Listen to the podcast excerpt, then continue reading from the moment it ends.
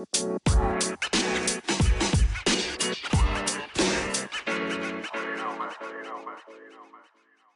い。皆さん、こんにちは。コーチングサービスのハレルを運営している中塚さゆうやです。こんにちは。あの、アキンドというハッカソンプラットフォームを開発している金城です。Web3FM は Web3 にまつわることについて分かりやすく伝えたり、ゆるく深掘りする番組です。本日はビットスタート、ビットウォークから学ぶ Web3 プロダクトで BMF をするための再現性についてお話ししていきたいなと思います。はい。今回は今年初のゲスト会ということで、はい。はい。お届けしていければと思うんですけれども。はい。まず最初に、あの、ゲストのお二人に入ってもらう前に、そうですね。報告といいますか。はい。ちょっと、はい、あの、サクッとあの、軽めに報告なんですけど、この Web3FM のニュースレターをですね、ちょっと満を持して始めましたので、ちょっとあの、高地さんという方にちょっと協力をいただきながら、エピソードをですね、書き起こしたものをですね、毎週1回、あの配信をしていくようなサブスタックのニュースレターを始めましたので、ちょっと概要欄にあの貼っておきますので、結構やっぱりこのポッドキャスト1時間ぐらいあって、もう聞くのも大変という方も多いと思うので、ちょっとこの全過去エピソード、ちょうどね、あの、直近のエピソードの書き起こしを毎週デリバリーしていくような仕組みのものになっていて、で更新のお知らせも兼ねたあのニュースレターになってますので、もしよかったらご登録しておけば、なんかテキストでまたこのポッドキャストの内容を読み返せるし、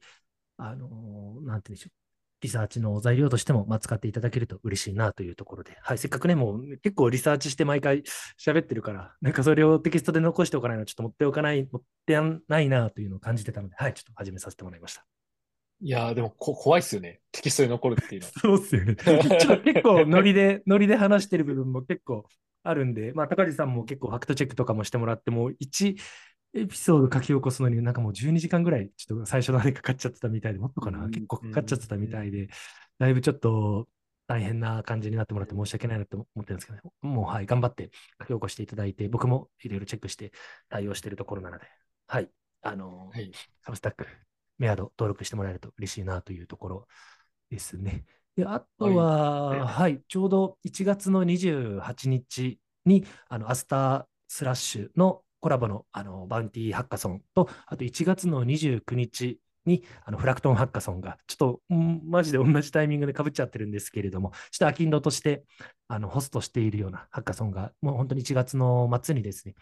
同時開催。同時開催というか、ちょっと時期はあれですけど、開催されるので、ちょっと興味のあるデベロッパーの方、もちろんデベロッパーの方じゃなくても参加できますので、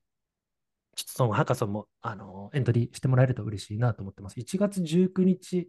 の19時からですね、まあ、無料の事前のオンライン勉強会、アスタースラッシュのコラボハッカソンの勉強会も、はい、あったりしますので、ちょっとそれもエントリーいただけたら、はい、嬉しいなと思ってますね。はい、ちょっといろいろと、ハッカソンも年明けからいろいろ展開していくので。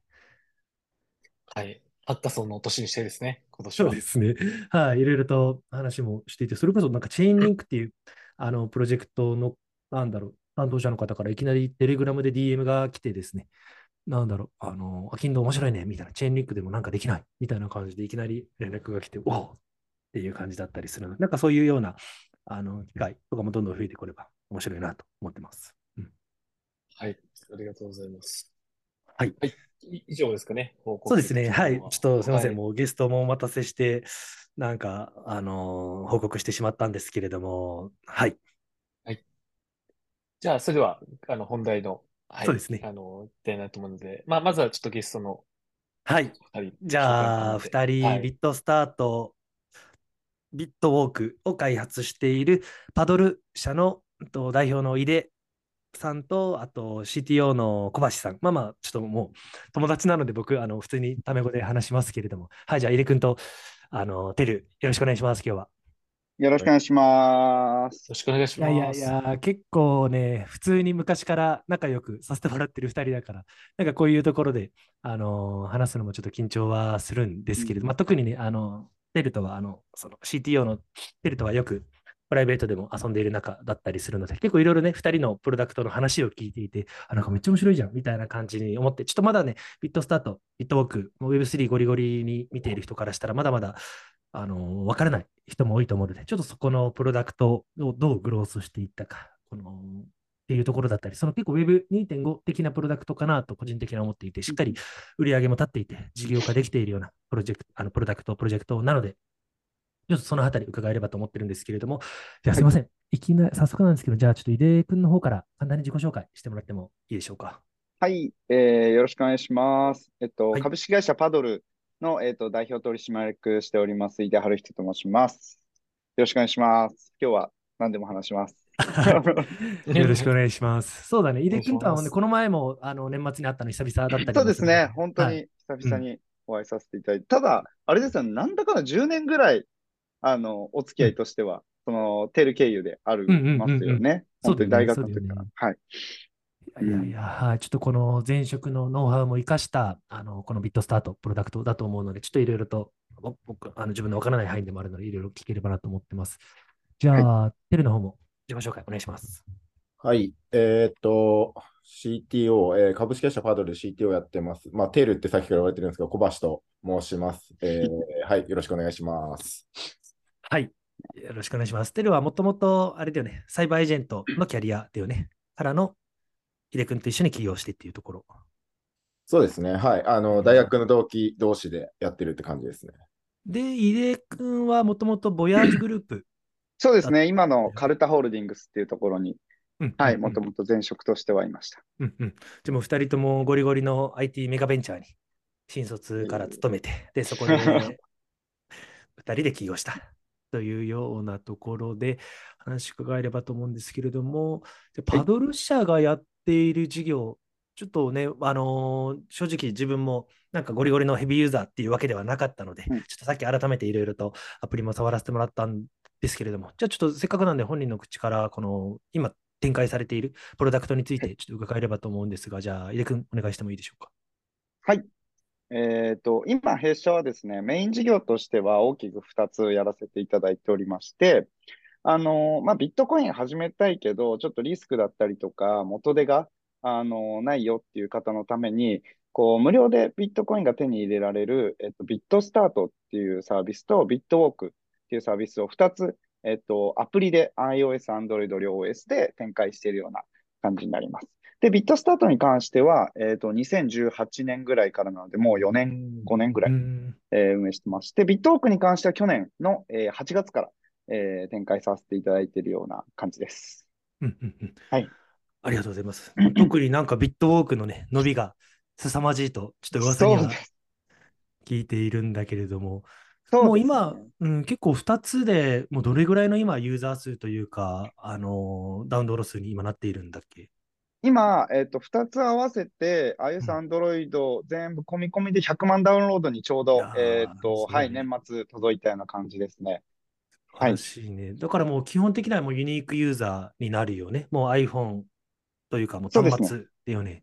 はい。いやありがとうございます。そう、なんか今回やっぱり話聞きたいなと思ってたのが、やっぱり Web3 プロジェクトいろいろ見ている中で、やっぱりなかなかグローバルで見ても、しかも Web3 ネイティブでやっているような事業で、売上継続的な売上というか、サステナブルな事業をできているところほとんどないなって思っていて、やっぱりね、強いて言うとなんだろう、あの ENS とか、うん。OpenC とか、メタマスクとか、やっぱそういったところは、まあ、ある程度売上立ってるけれども、ほとんどはもういきなりトークンを発行して、うん。で、そこで、あの買ってもらって、で、それをな、あのなんとか運用しながら、なんとか生きてるみたいなような、やっぱり、ね、あの、ハイプのプロジェクトというか、ちょっとこれどうなんだっけみたいな、ビジネスとしてワークしてるんだっけみたいなところが多い中で、今年はやっぱり、あの、よりもう少し地に足ついたって言ったらあれで、やあれだけれども、Web2.5 みたいなところのプロダクトがどんどんどんどん増えていくなっていうところで、まさになんかそこの領域を、もう4年以上前からゴリッとやってるような、あのーなんだろう、プロダクトなのかなって思ってるんだけれども、うん。ちなみにビットスタート、ビットウォークっていうと、なんか主な違いというか、なんか特徴だったりとか、なんかそれぞれ受けているところ、ユーザーに支持されているようなポイントって、なんかそれぞれどういったところにあるんだっけ？そうですね。ビットスタートとビットオークの違いに関しては、ユーザー、あの、簡単に言うとユーザーの貯め方に違いがちょっとありましてうん、あの、ビットスタートの方は、あの、従来のポイントサイトを、えっと、から、なんて言うんだろうな、えー、派生したサービスみたいな形で、こう例えばユーザーが、えークレジットカードを発行したりとか、まあ、インターネッあーと EC サイトで、えー買い物するときとかに、ビットスタート経由でクレジットカード発行したり、買い物したりすると、まあ、えー例えばクレジットカード発行したら4000分のビットコインがもらえるだったりとか、うん。えーショッピングだったら、ショッピング金額の1%がビットコインで返ってくる。みたいな、こう、ユーザーの普段の、えー、と行動を、えーまあ、広告と結びつけて、うんえービットコインとして還元するっていうような仕組みになってまして、で、ビットウォークの方は、もう少しライトな、えーともので、あの、まあ、ウォークってつくぐらいなので、あの、毎日の歩数に応じて、えっ、と、ビットコインを還元するような仕組みになっておりまして、まあ、ただ、あのー先ほどのビットスタートの方は、まあ、先ほどの広告に結びついてっていうお話だったんですけど、ビットウォークも、あの、実は広告と結びついてて、あのー歩数に応じて、えーまあ、歩いたらただもらえるっていうわけではなくて、歩いた後に広告を見てもらって、えーそれによってそれを原資としてビットコインをユーザーに提供するっていうような形なので、そういった違いがなるほどですね。はい。それで言うと、ビットスタートは今、いわゆるポイ活アプリっていうのがはい。いろいろあると思うんだけれども、まあ、それのそのリターンというか、リワードをはい。ビットコインに置き換えたっていったところが、なんか従来のポイ活アプリとの一番の違いだったり、受けているポイントはい。みたいなところで、でビットウォークはそれこそ、ね、8月からだったら、あのステップンのバブルがうん。結構落ち着いたタイミングかなとは思うんだけれども、それこそね、はなんかステップン勢とかが結構流れたような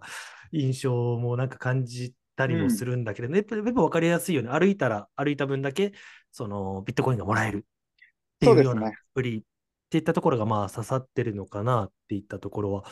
あるんだけれども、えはいちなみにそのビットウォークの方が結構伸びているっていうところは、やっぱそういったある程度ステップンをを意識したようなところからの着想だったりするのかな？そうですね。あのー着想としてはやっぱりステップが伸びてたっていうところもありますし、うんうんあのーやっぱりユーザーとしても、あのー毎日せっかく歩いたから、うん。それをただあの歩いたで終わるんじゃなくて、せっかく歩いたんだったらビットコインもらえるサービス使っといた方がいいよねっていう、こううん。結構こう、コード原理の基づくというか、あの、そこの、はい、視点が違ったりするので、そういった意味でもビットウォークの方が、あの、ユーザーとして引きが強いというか、あの、はい。あ、これだったら簡単に貯められるし、続けられるかも、みたいな感じで、あの、うダウンロードされやすいのかなっていうところがあります、うんなるほどですね。うんあありがとうございます。なんか、中塚さんもアプリ、両アプリざっと見てもらったと思うんですけど、なんか今まで、これまでの話なんかありますか？気になることとか。あ、そうですね。なんか、そもそもこう、なんか始めた理由みたいなところも聞きたいなと思っているんですけど、はい。うんうんうんそうですね。スタートの理由から、はい、ビットウォークも始めたところの理由も聞きたいなと、はい、思います。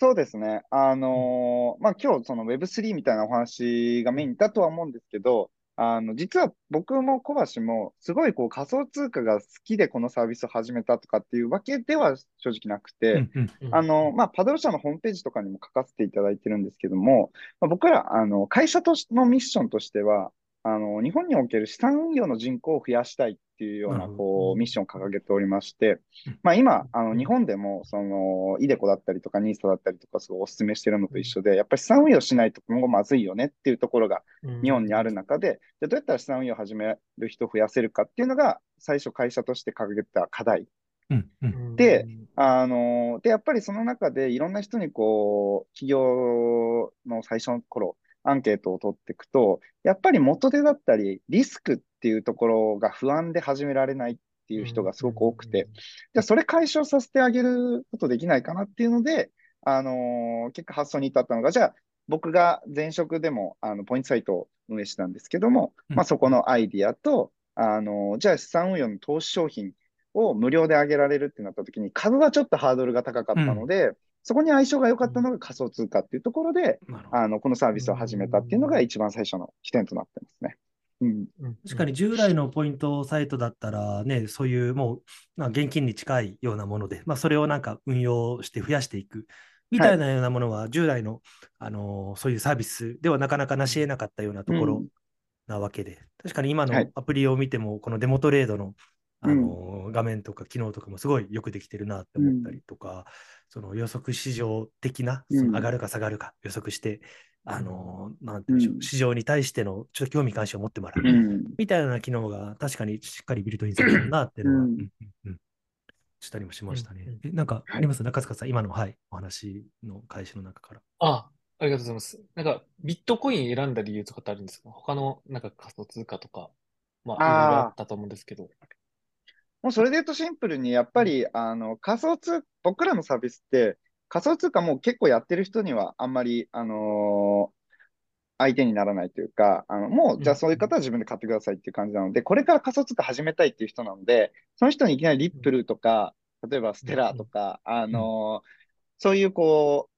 トークンだったりとか草コインをこう、フックにしても、あんまりこうピンとこないのかなっていうところがあったので、ビットコインだったらなんか聞いたことあるかも。うんうんうんでもなんかすごい価格上がってたりとかして、すごい送り人出てるとか聞いたことあるかもみたいなうんところでうんうん、あのビットコインをもうあまあまあまあねのシンプル選んだって感じですね。うんなるほど。まあ、メディアにも出てるしっていうところで、まあ、僕みたいな、ちょっとこう、あの、情感度高低い人にとっては、なんか良さそうだっていう感じですかね。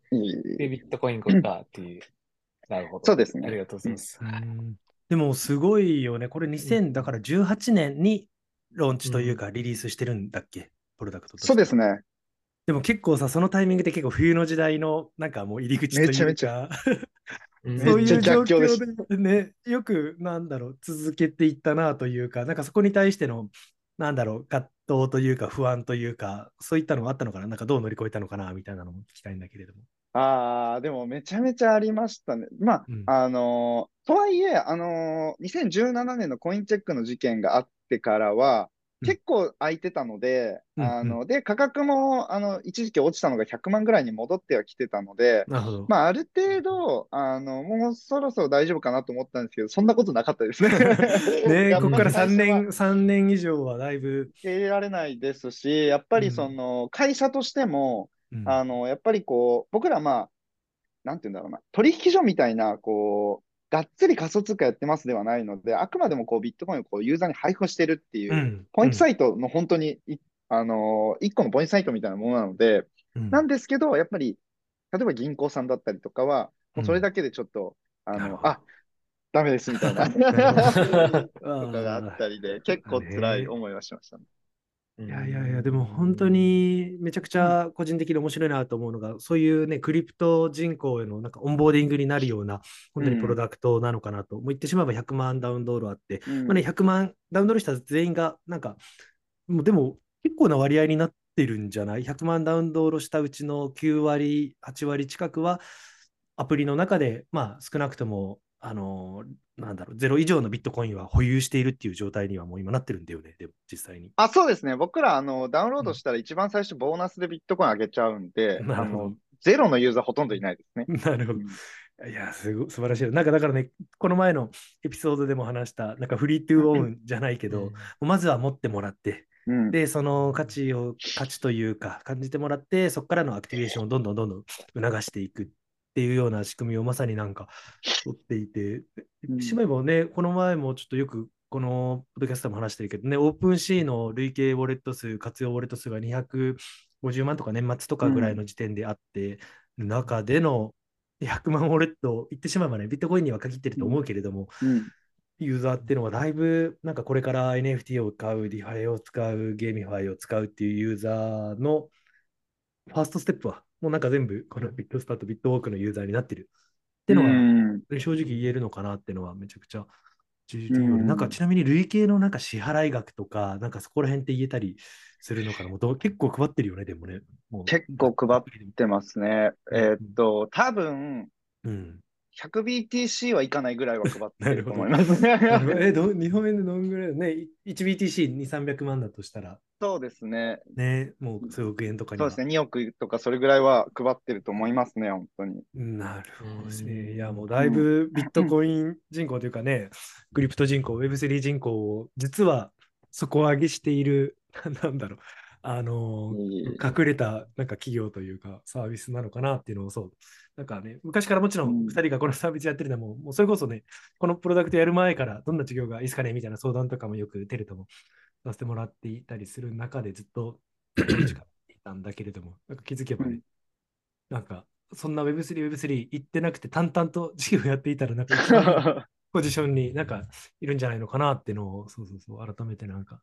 話聞いて面白いなと思っていて。うん。うんちなみに、なん、なんだろう、やっぱり一番、なんだろうな、そのユニークだなというか、なんだろう、可能性があるんじゃないかなだったりとか、そのユーザー層もそうなんだけれども、うんなんか、推しのポイント、結構いろいろな、それこそね、あの、投資家さんだったりとか、事業連携とか、いろんなところを話もしてると思うけど、なんか、どういったところをやっぱり、なんか、推してたりする。個人的には今言ったようなところが、すごい可能性あるなって思うんだけれども、なんか中の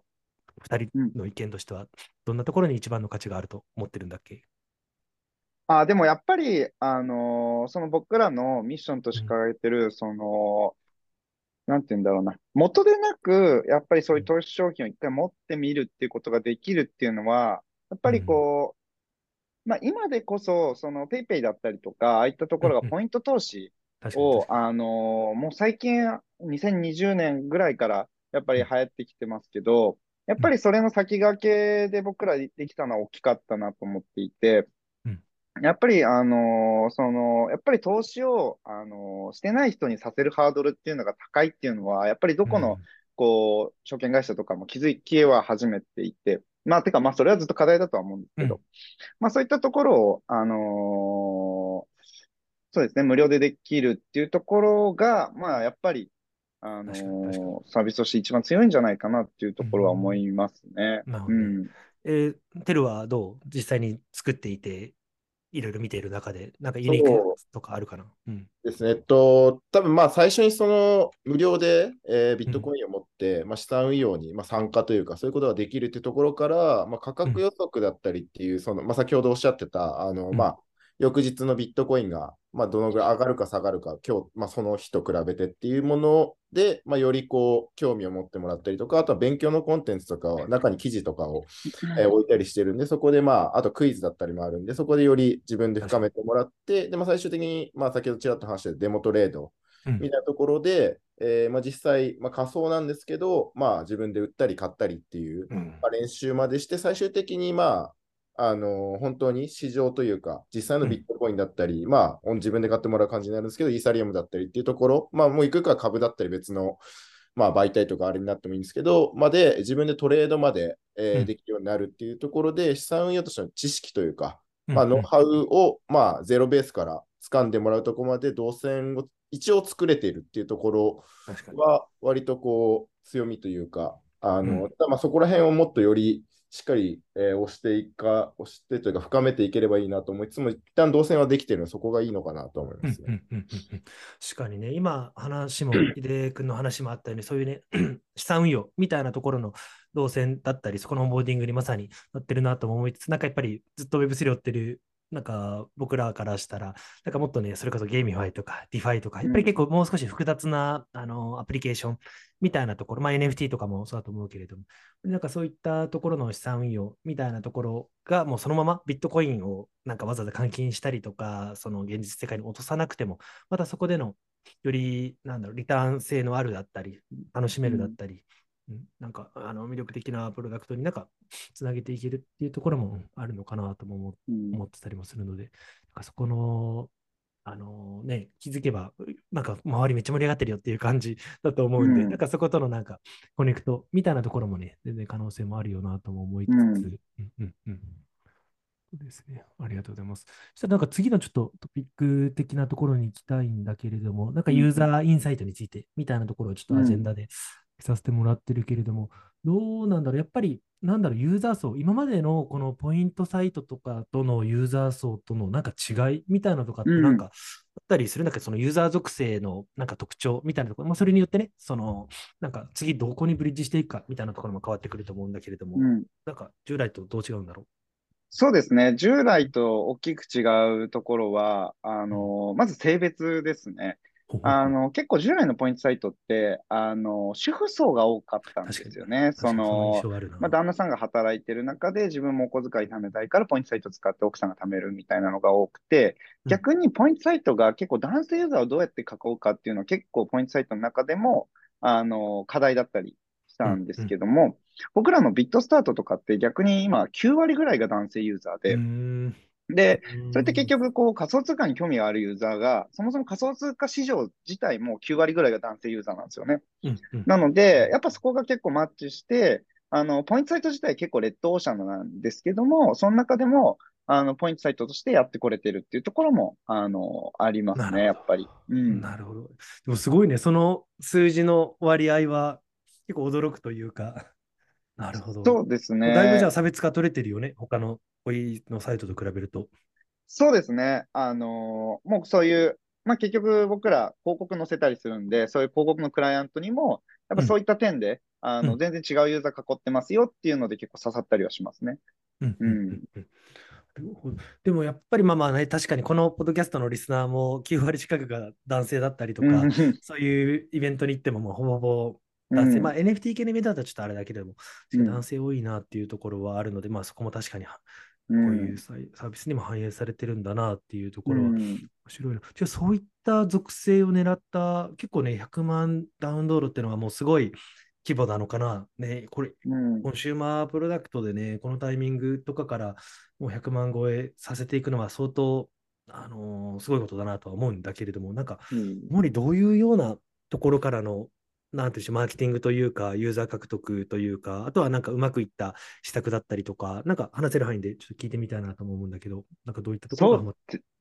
そうですね。結構弊社は、あのーがっつり広告出稿がメインにはやっぱりなっていて、まあ、その、僕のが前職の時に、あのーそのカルタホールディングスっていう、まあ、全ボヤージグループの、あのー広告をやってる部署にずっといたっていうのもあって、広告周りの知見があったので。あのーまあ、やっぱり広告でのユーザー集客っていうところがメインにはなってる感じですね。で、今だとその広告の中でも、あのーまあ、いろいろディスプレイっていうそのバナー広告だったりとか、いろいろ種類あると思うんですけど、動画の広告がやっぱり今、まあ、一番の、あのーはい、集客口になってますね。うんそれはもうビットスタート、ビットウォークの、その、なんだろう、使い方というか、こういうようなベネフィットがありますよ、みたいなような、もう10秒程度の動画広告をもう作って、それを配信している。はい、そうですね。うんなるほどですね。だからでも言ってし、はい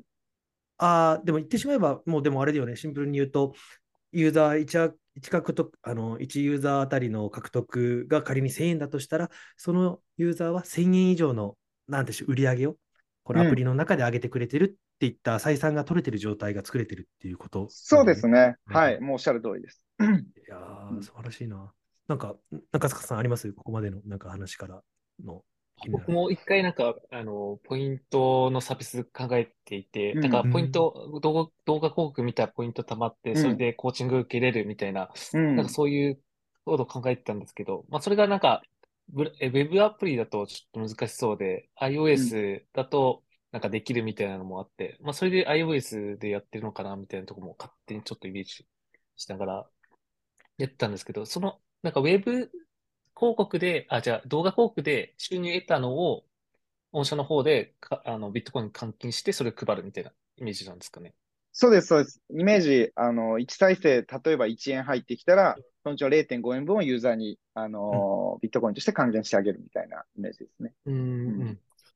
なるほど、なるほど。なその時の、なんかこう、なんか売り上げだけなんかバッとなんか上がっちゃうみたいな、なんか経営的な、なんか利益率みたいなところって、なんかそこら辺ってなんか、どう、どうこう計算してその、なんか割り当てにしたのかなっていうところも聞きたいんですけど。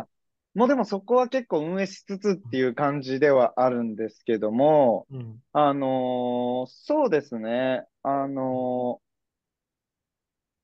あ、めっちゃ言えるまあ範囲で。ーあ、いや、でも あとは、でも、その、本当おっしゃる通りで、で、動画広告の、その、1再生あたりの収益性も、本当毎日変わるので、うん結構そこはうん、あの、毎日運用したりしてますね。その、なんで結構、毎日結構もらえる報酬が変わったりはしちゃうんですけど、ユーザーが。うんまあ、ある程度のそ、うんの、あの、ユーザーには何パーセントバックするっていうのを弊社の中で決めていて、っていううんのを、その決めのところは、まあ、今までやってきたノウハウというか、その、これぐらい返せば、まあ、経営として成り立つかなっていううん形でやらせていただいてる感じですね。うん。なるほどありがとうございます。すごいよね。だから一旦ね、あのフィアットで入ってくるわけで、売り上げとしては。うんうんで、それを、うん、返す。でも、その、じゃあ何かしらの取引所は使ってるんだ。なんか契約しているような、まあ全然そこはきあの言わなくていいけれども、なんかもう、それこそビットフライヤーとかコインチェックみたいなところと、基本なんかメインバックみたいな感じで使ってたりししてるんだ。そうですね。あの、まあ、あの、ここだけっていう感じではなくて、まあ、いろいろ、あの、法人アカウントはどこも作れるので、あの、そこで普通にもう取引させていただいてる感じですねなる。ほどね。うんもうそこはオペレーション、一番レートのいいところで、あつどつどはい。換金していきながらうん、みたいなと。ううんん。でもいいね。なんか、うん、むずいね。そこの、どれだけ日本円で置いておくのか、どれだけ、ね、いろいろボラリティも高すぎるからさ、うん換金しておいても価値下がっちゃってみたいなところ。あ、でも、あ関係ないか。もうでもビットコイン渡しちゃうから弊社はそうですね。基本的にユーザーがその動画を見ただったりとか、そのうんクレジットカードを作ったタイミングで、あの全ビットコインは買い付けはしてるので。あのうんビットコインの価格がその後上がったり下がったりしても、弊社としてはもう先に買ってあるので。あのユーザーが出勤したいってなった時に、うんあの価格上がっちゃってるからすごい、あのマイナスになっちゃうとか、そういうことは一切ない感じですね、なるほどね。はい。やはりもうユーザーもビットコインで受け取るから、もう0.1そうですそうですビットコインは0.1ビットコインだしみたいな。あ、そうです、そうです、そうです、そうです。うんうん。なるほどね。なんか僕が聞いた、なんか逆に、なんだろう、この動画広告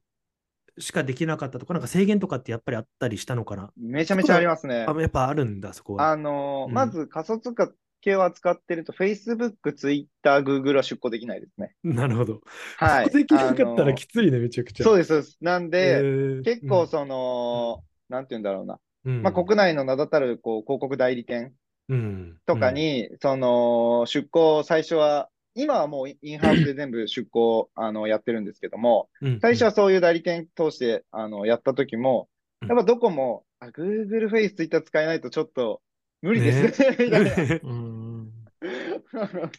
感じだったので、そこも、あの、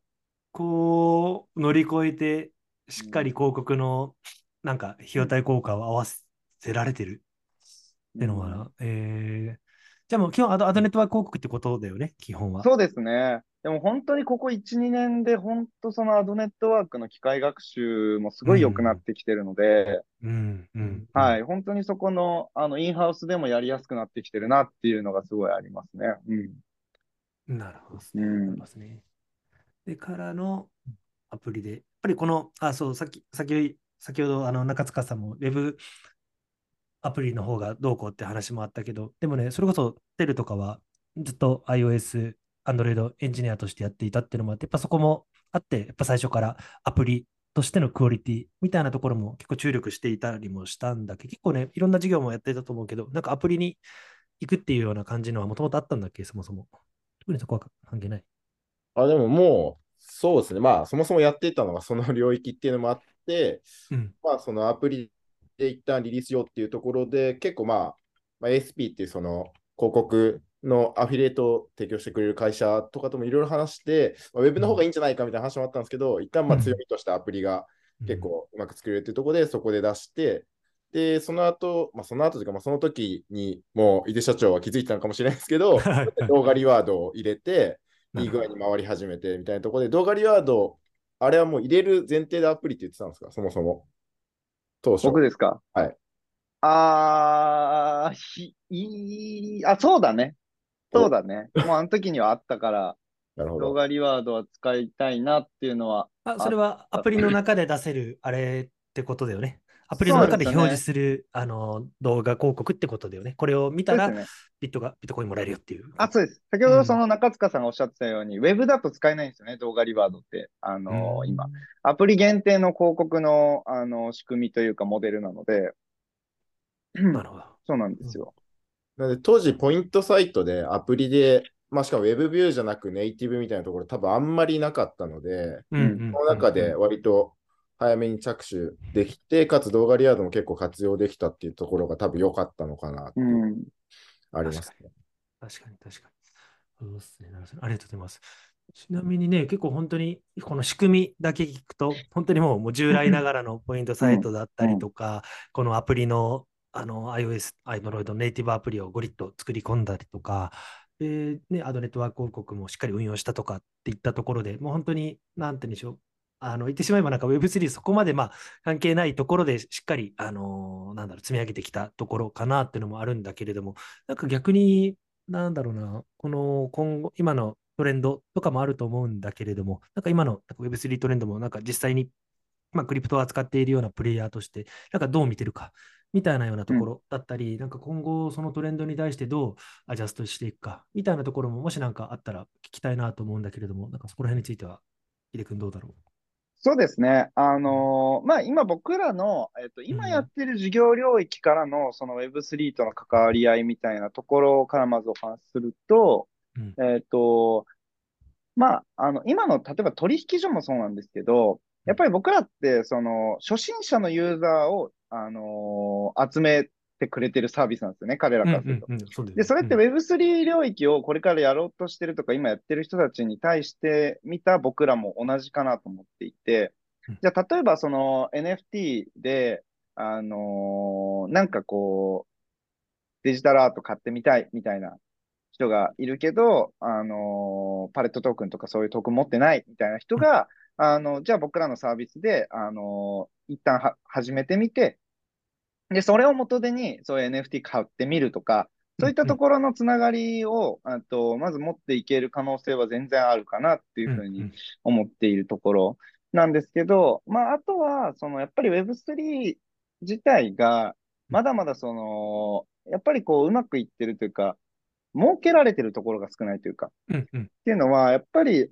あの、結局規模の話なのかなっていうふうに僕はまだ思ってるので、まあ、やはりもう少しユーザーというか、こう、一般化していかないと、うんうん。この、やっぱり結構手数料ビジネスが多かったりするので、この領域は。うん。やっぱり手数料領域になってくると、あの、規模がでかくないと儲かんないよねっていうところが結局出てきちゃうのそもそもねで、人口クリプト人口がそもそもいないよねっていうところ、そうですね。うんうん。なので、その人口を増やすためにも僕らみたいなサービスを頑張っていくしかないのかなっていうところは正直あったりしますね。確かに確かに。うん。そそのね、そもそも広げないと、ね、他のなプレイヤーも入ってこないし、うん。他のプレイヤーも入ってこないと、マーケットも全然広がらないし、盛り盛り上がらないし、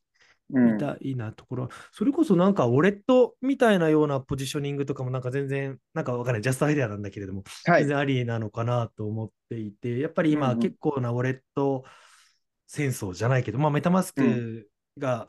結構デファクトになりつつあるけど、正直まだまだ全然使いづらかったりとか、あれに満足いってるユーザーは正直いなくて、うん。で、あと一方、 GameFi とかを見ると、なんか、この GameFi の中のネイティブウォレットというか、もうそこに組み込まれているウォレットで、あの、ゲームを楽しんでもらうみたいなところもあったりするけれども、でも言って、言ってしまえばね、すでに、あの、暗号通貨を持っているようなユーザーが100万ユーザーくらい近くいるわけで、なんかそれ自体をね、なんか他の、なんだろう、サードパーティーでも使えるような、なんか切り口とかもわかんない、なんかちょっと今後の展開としてのジャストアイデアなんだけれども、なんか面白そうだな。なんかウォレットはやっぱり、ね、あのめちゃくちゃ難しいというか、大変だけれども、抑えられたうんなんかブラウザみたいなようなものだったりもするから、うんでもそれこそブラウザのアプリもちょっと試してたよね、昔ね。そうですね。アプリというか、ウェブサイト。あウェブサイトっていうかあ、そうそう、ビットブラウザっていう。ああ、ビットブラウザ、はいはいはい、そうですね。ビットブラウザやってまあした、ね。忘れてるじゃん、自分の。いや本当っすよ。でだから今2つの紹介してもらったけど、ビットウォークの前に、ね、そういうブラウザ閲覧をしたら、ビットコインがまたリワードでもらえるみたいなのも作ってたよね。そうですね。作ってました、作ってました。うんうんうん。てか、まだあります。あまだあるか、まだあるか。それはなんか他のに比べて、あのこの2つに比べては、ちょっと勢いはそんななかったかなって感じなんだ。まそうですね。ちょっとやっぱりこう、iOS だったら Safari、Android だったら Chrome っていう中で、うん。こう、ブラウザをこう変えさせるっていうハードルの高さっていうのは、なかなか難しかったですね。確かに確かにうん。確かに。いやいや、でもね、そう、ちょっと話戻るけど、なんかウォレット系ね、でどうどう？ウォレットっていうなんか切り口、なんかハードルありそうかな？こういうの外から勝手に言ってるだけだからあれなえっと、まあ、システム的なハードルみたいなのは、あの、まあ、あの優秀なエンジニアたちがいるので。そこまでなあ、まあ、そこまでというか、うん。そんなことはあの難しいとは思うんですけど、うん。それよりも、日本においてでは、やっぱ法的なハードルがやっぱり、ウォレットは高いので。そのやっぱりこう、法律変わって、ウォレットをやってたスタートアップとか、そのうん。法律に対応できなくて、あの撤退していった企業がすごい多かったので銀銀行さんとかも、なんかそう言ってあったよね。そうですね今やってないもんね。うん、はいはい。うんシンプルにウォレットやるとかだと、うんあの、もうそれこそちゃんと こう、売り上げ上がる仕組みとかがない限りはやっるメリットがなかなかまだなさそうだなっていうところはあったりしますうんね。ただその、うーん、100万ユーザーのそれぞれにちゃんとウォレット発行して持ってるっていう、こう、言えるっていうことのメリットが、そこのハードルにまだ追いつかないというか、うん、まだハードドルの方が高いかなね、まあまあ、トレードオフだからね、そこは確かに。まあ、そうですね。うんうんですね。なるほどね。なんか、またちょっとその流れの話なんだけれども、そこ以外にも、なんか戦略というか、今後の今年のなんかマイルストーンとかっていうのは、なんかどういったところにあるんだろう。この2つのプロダクトをどう、なんかまた一段ジャンプさせていくっていうような考えとかあるのかな？あ、でも、その、まあ、うん。Web3 っていう文脈で一個言うと、まあ、例えば僕らのサービスって今、貯めたビットコインだったりは、あの、結局ユーザーに取引所の、えっと、口座を開設していただいて、出金申請してもらって、そこに送りつけるっていうような感じになってるんですけど、うん。それこそ僕らのサービス上で、あの、そういう NFT、そういうのを貯めたコインで買えるとか、うんそういったものができてくるとはい。うんもう少しそれこそ Web3 の、あのーもうすでにやられてる業者さんたちと一緒にやってみるとか、うんそういったこともできそうだなっていうふうにも思ってますし、はい。はい。あ、どうぞどうぞ、ごめんなさい。どうぞ。あ、いや、どうぞ。ああそうですね。うんうんなるほどね。だからまあいろんなね、NFT プロジェクトとか GameFi プロジェクトとかがもうポコポコ、それこそメタバースだったりとか、いろんな企業がね、まあそこに参入してきているわけで、うん。で、やっぱりそこの、なんだろう、ユーザー獲得みたいなところがあらゆるプロジェクトのハードルになるわけで、まあそこのうん。マーケティングチャンネルというか、それこそ、ね、あの、ツイッターとかさっき言ったように、Google には出せないから、うん。じゃあそこの出向先どうしようかみたいなところのチャンネルとして、あのね、ビットスタートがなるっていう可能性も全然ゼロではないよね。うん。プロジェクトのこう、確かにな、なんかよくね、このポッドキャストでも話してるけれども、この Web3 時代のマーケティングの最適解みたいなようなところはまだあのなかったりするので、ユーザー獲得のうん。その再現性のあるようなやり方、それこそね、あの1000円出向したらしっかり1500円のあのユーザーが獲得できるみたいなものはないので、うん。なのでそこになり得るのが、え一つよく言われてるのが、このウォレット自体が、その、なんだろう、チャンネルになる。どんな NFT 持ってるか、どんなトークンをどれだけ、どのぐらい取引してるのかによって、表示する、だったり、エアドロップする、だったりとかの、うんものがターゲティングカスタマイズできるよねっていう話もあったので、そういう、うん。媒体としても、なんか、あり得るのも面白いなっていうのは確かに今の話聞いていて感じたところかな。そうですね。うん。なんか、中塚さん的に、なんか、こういう可能性あるんじゃないかとか、この展開どうかとかってあります？なんかもう、ラフなディスカッションコーナーみたいになってますけど。うんああ、なんか、た、単純にい、なんか、その Web3 とかなしで考えたときに、どういう展開を考えられてたんだろうっていうのは、なんかこう、興味があるなと思っていて、まあ、あー100万はいはいはいはい。ユーザーがこう、いる中で、まあ、そのデータとかも扱えることもでもできると思いますしうん、なんか、どう、どういう、こう、ビジネスの展開をこう考えられてたのかなっていうのは、興味あります。そうですね。えーっと、結構多方面で考えてはいて、その、うん。じゃあビットスタート、ビットウォークを伸ばしていくっていう面で言うと、えー、まあ引き続き、あの、まあ今結構もうサービスとして固まってきてしまってはいるので、あの、まあビットスタート、ビットウォークに関しては、どれだけしっかりユーザー、あの僕らのミッションである、あの、資産運用を始めるユーザーっていうところを育てられるかっていうところの、あの、までこう、ユーザーを高められるかっていう機能をしっかりとこう、入れていって、あの、価値あるユーザーを育て、あの、に育てていくっていうところを、えっと、やっていく。あの、サービスをグロスさせながら。っていうところはビットスタート、ビットオークで。で、会社的なところとかで言うと、それこそ最初の方に言ってた僕らってやっぱり別に Web3 じゃなくてもいいというか、あの、それこそ株を無料で提供するとかも、あの、えー厳密に言うとできはするんですね。うんうんなので、やっぱりそういったところにも挑戦してみたいなっていうところは、あの、会社としてというか、まあ僕、こう、個人としてというか、まあ、はあったりしますね。ううん。なるほど。あ、ありがとうございます。うん。で株、株で言うと、まあ、日本をマーケットにして、まあ、Web3 でもしやるんだったらグローバルをマーケットにしてみたいな、まあ、そういう視点が、によってなんか分かれそうだなっていう感じですかね。そうですね。うん。もうまずは日本で、あの、まあ、今ってこう単元って言って、あの、100株ずつ買うみたいなのがあったりすると思うんですけど、あの、実は豆株って言って、1株ずつ取引できる、あの、証券会社とかもあったりするので、まあ、そういったところと組んで、豆株をこう、ユーザーに配布するようなサービスっていうとかは、あの、やろうと思えばできるというか、だったりするので、うん。あの、まあ、まず国内でそれやってみて、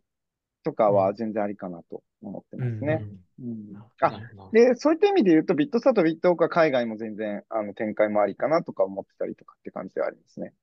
う。うんんまだ別に海外展開はしてないんだけど、できるしてないまだしてないっていうだけ。はいはい。はい。いや、でもさっきのまさに今後のプランで、何回かキーワード出てればフリートゥーオンみたいなうん。ところ、前回のエピソードでもやっぱデジ大学調べていて、結構面白いあの可能性あるのかなと。最初のマーケチャンネルの、最初のチャンネルになり得る、あのーなんだろう、場所なのかなっていうのもすごい感じたのでね、そそこ、とりあえずビットウォーク、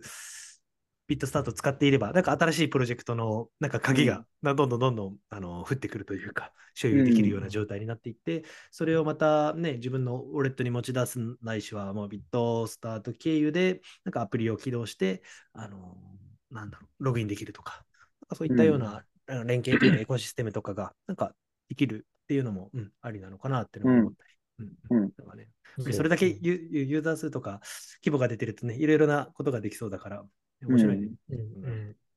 なんかよりその他の実際ウォレットとかうちが保有してなくても他のサービスにシームレスにこう、そうえー送客できるなんかこうシステムみたいなのとかが逆にまあ API なのかなんかわかんないですけどそういったのがあってももしかしたらいいのかなっていうのを今うん話しながら思ったりしましたね。そこからまあ何かこうまあ一緒にこうどんどん、えー例えば売り上げ上がってきたときに一緒に分配するのかそれともまあなんだろう一送客あたりとかっていうことなのかわかんないですけど、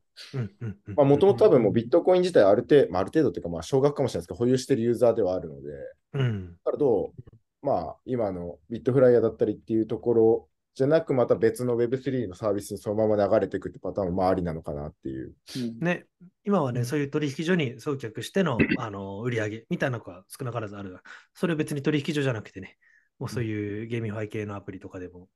全然うんありだと思うし。まあ、今言ってて思ったんですけど、まあ、どっちも行ってもいいっていうところもあるので、そもそもうん GameFi 行っても、ビットフライ、まあ、ビットフライっていうか、まあ、いろんなその取引所に行ってもらっても、どっちもユーザーとしては、まあ、ね全部選べるというか、全部いけるっていう。確かに確かに確か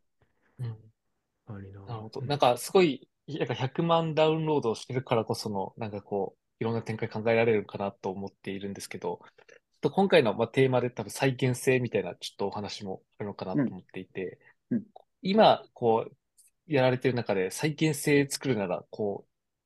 う、い確かことができますみたいなのなんかね、これからそういうプロダクトを Web3 領域、Web、ね、2.5って言って言えるかもしれないけど、なんかそっち系でやろうとしているところに対しての、うん、再現性でなんかアドバイスとか聞きたいな。うん。ああ、再現性ですかね。なるほど。難しいですけど、えっと、うんでも僕の、あーなんかこう、まあ、これは Web3 とか Web2 とか関係あるのかわからないですけど、僕がこうビジネス考える上で一番重要視しているのが、あのーユーザーが使うかとか、ユーザーが、あのーに刺さるかとかっていうのはもちろんありつつも、一番最初に僕考えるのって、お金が動くかどうかというか、マネタイズがちゃんとできるかどうか。どこでちゃんんとお金を生むかっていうところを絶対確実にしないと始めないというか、まあ、人が集まりゃなんかお金生むっしょみたいなことは絶対やんない方がいいと思ってて。あなので、僕はまず、あの、マネタイズを調べまくるってことをやるんですよ。世の中にある、どういう風にしたらお金が生まれる仕組みがあるか、そういうこそ動画リワードっていうものを知らなかった方ももちろんいると思うし、こんあの、今日聞いて。そういったものの武器をこういっぱい揃えた中で、あのーじゃあ自分がこういうことやりたいってなった時に、じゃあどの武器と合わせたら、あのーお金を生みながら、あのーユーザーにも使ってもらえるようになるかっていう、あの順序でサービスを組み立てていくっていうのは、あのーやっていく感じですね。で、それこそビットブラウザの、あの、ブラウザアプリの時は、そこがちょっと弱かったので、あやっぱりダメだったんだなっていう感じがありましたね。うん。うん。う。うんんいやいや、参考になるな。なんか結構、自分とかはあまり後回しにしちゃいがちだったりするから。いやいやいやなるほどな。だから普通になんかめっちゃ勉強になる。うん。まあでもシンプルに、あれですよね、あと集客のさっきの、まあ、1ダウンロードあたりいくらっていうところと、まあ、まさにおっしゃってた、その、まあ、1ユーザーあたりの売り上げ、うんまあ、LTV だったりっていうのがちゃんと見合うかっていうところをすごい、うん。あの、井出さんは意識してらっしゃるなと。うん。さすがですね。よく言うわ。まあでもなんかすごい、あ多分なんかい、まあ、今まで出してなかったサービスとかも我々多分あるんですけど、その中でやっぱりでも数値もろもろ出して、あ、これダメだ。まあ、ビットブラウザとか実際出して微妙だったっていうのもあるんですけど、多分一発目からその数値感、まあ、いける人もいるかもしれないですけど、多分1、2回はかなりちっちゃいプロダクトでしくって、なんか例えば、まあ、1ダウンロードあたりいくらだったりとか、このユーザーどれぐらい売り上げ上げるのかとか、ままさに先ほど言ってた、まあ、リワードだったり、いろんな手法で売り上げの上げ方っていうところが、多分見える、少なくともいくつかは分かるかなと思う。そこからまあ、まあ、ネガティブな言い方かもしれないですけど、2個目、3個目でちゃんと角度高めていくみたいな、本当に手堅く行こうとしたらそういう方が良さそうな気はしますよね。なんか、うん。うんまあ、かなり手堅いですけどね、確かに確かに。ね、ビジネスモデルも一つだけよりかは、一つのアプリの中に3つ4つビジネスモデルが組み込まれていれば、ね、どれにが一番費用対効果合う、あの、なんだろう、ビジネスモデルというか、機能を優先してみせればいいか分かるし、で、そこの学びをまた次の、あの、プロダクトに活かせて、もっとその前提のアーキテクチャで組めるし、みたいな感じで、確かビジネスモデルの中、横の武器の多さと思考回数の多さ、みたいなのの掛け合わせで、確かに再現性とかはうんそうだな。どうですか？中塚さん、なんか活かせそうですか？自分の。いや、なんか、でも、思考量がなんか違うんだろうなと思って。いやいやいやそんなことないやっぱやり、やり続けた結果でのやつなんで、やっぱやらないといけないなっていうところが、まず第一だと思いますね。うんもうね、フォーカスしてるもんね、基本的にパドル社としては、基本もうこの、あのーなんだろう、ビットコインのリワードのプロダクトっていったところにはフォーカスしてるもんね、もうこの。そうですね、現状はもう本当に。うん。はい。うん。なんか、ユーザーついてきたら、自分たちのトークンを配布するみたいな、そういう展開もあったりするんですか？あ、全然今まで何回も結構考えましたね、それも。う。ん。あの、ビットスタートコインとなるかそういったものを作ってやってみるのもありかなとか思ったりは全然したことはありますね。うんなん。かししなかった理由はそれで言うと？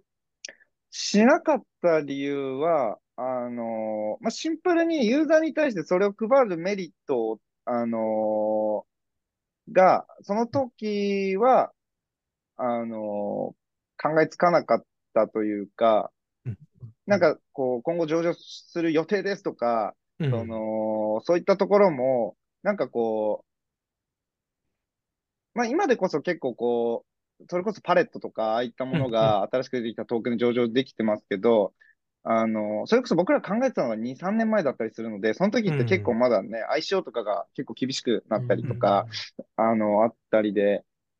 そのタイミングもあったので、結構こう、まあやんなくていいやだったんですけど、まあでも確かに、あ、あの、今、中塚さんに言われて そういえばと思ったんですけど、確かにありかもしれないかなと思ってますね、今になってみるとう。んう。うんですそれね。こそね、あの、ステップンとかが もうブイブイ言わしていた1年前ぐらいうんなんだけれども、あれをなんか横目に見ていって、で、なんかあったりしたら、でもまあその時はビットウォークはないから、まあ、別に、まあ、こんなのがあるんだぐらいの感じでまあ見ていたかなぐらいかな。で、そこからちょっとインスパイア受けてって感じだったのかな、ステップンに関しては。そうですね。もう、あの、ステップに関しては、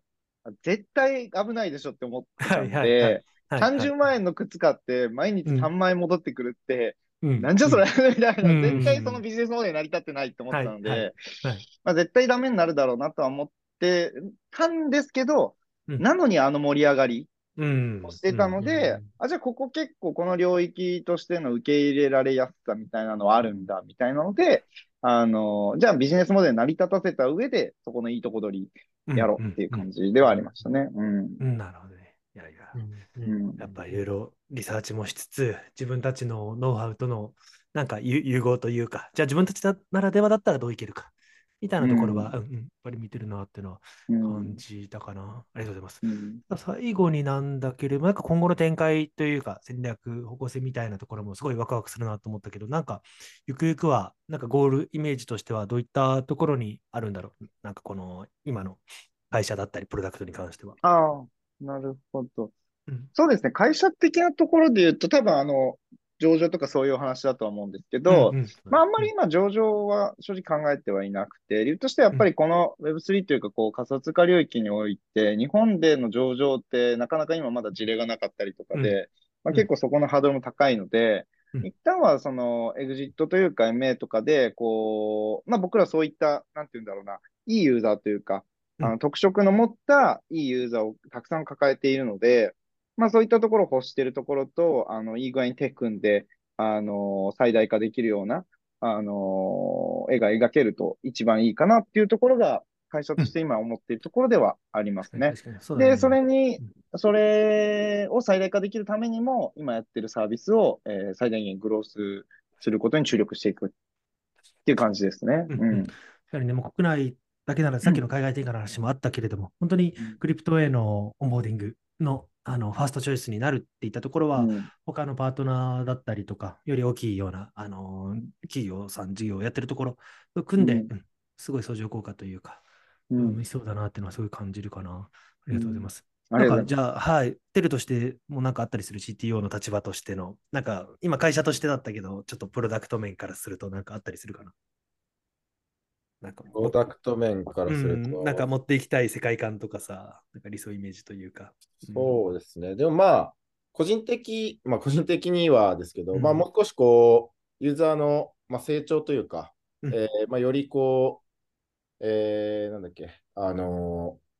日々の資産運用によりこう、慣れら、慣れやすくなるような、まあ、機能だったり、そういったものを作れたらいいのかなとは思いますね。そのビジョンにも寄り添いながらに。確かに。もうやっぱコアバリューというか、コアコンセプトはぶらさず、そこを磨いていけば、確かについてくる。うんみたいなところはありますね、確かに。ありがとうございます。いやいやいや。どうですか、中塚さん。ちょっと1時間ぐらい、はい、話を伺いましたけれども。あ、やっぱこうなんか事業、一事業としてなんか Web3 とか Web2 とか関係なく、やっぱ成功してるところとかユーザー持ってるところはいろんな多角化展開考えられるなっていうところで、まあ羨ましいなって思いながらいやいやした。成功してないですよ、えー私。本当に。あとはね、もう冬の時代も淡々と、やっぱりその資産運用というか、その金融知識、うん。リテラシーアップみたいなところのなんか軸に向き合ってやって、で、そのための手段としてたまたまね、あのビットコインだったぐらいのなったりもする、やっぱ手段でしかないのかなみたいなところもやっぱりあるので、やっぱりどんな